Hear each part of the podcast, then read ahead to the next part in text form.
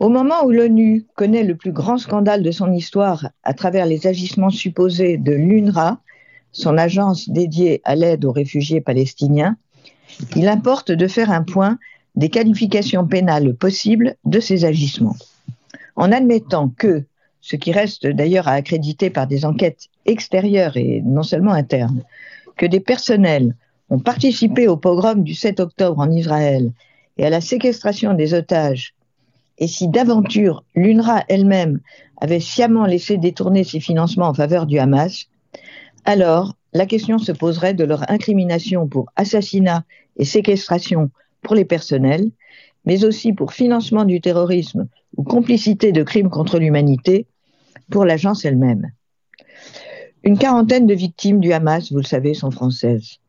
La compétence des juridictions pénales françaises se justifie à ce titre, et s'il y avait effectivement crime contre l'humanité, elle se justifierait au titre de ce qu'on appelle la compétence universelle. Le parquet national antiterroriste a lancé le 11 octobre dernier une enquête pour assassinat, enlèvement et séquestration en bande organisée et à l'égard de mineurs de moins de 15 ans en relation avec une entreprise terroriste. Le patron du mensuel Israël Magazine a quant à lui porté plainte contre le Hamas le 16 novembre au tribunal judiciaire de Paris pour crimes contre l'humanité. Ces contentieux concernent uniquement le Hamas et non l'agence euh, l'UNRWA. Mais rien ne dit que les enquêtes menées ne s'étendront pas pour viser l'agence, soit via une plainte d'une organisation ou de membres de la famille des victimes françaises, soit par extension des enquêtes en cours au PNAT, au parquet antiterroriste, ou au tribunal de Paris. Dans cette éventualité, l'agence, pourvoyeur de fonds à la Palestine à travers des dons d'État, pourrait, selon moi elle-même, ou les responsables de l'ONU qui la contrôlent, être incriminée pour complicité de crimes contre l'humanité. Les fonds envoyés à la Palestine depuis la création de l'agence en 49 représentent, et ce n'est pas négligeable, des dizaines de milliards et plus d'un milliard en 2022, dont près de la moitié de l'Union européenne et à la charge du contribuable européen. Des poursuites pour complicité de crimes contre l'humanité contre l'UNRWA sont selon moi crédibles si l'on en juge par la jurisprudence de la Cour de cassation dans les arrêts Papon et Lafarge.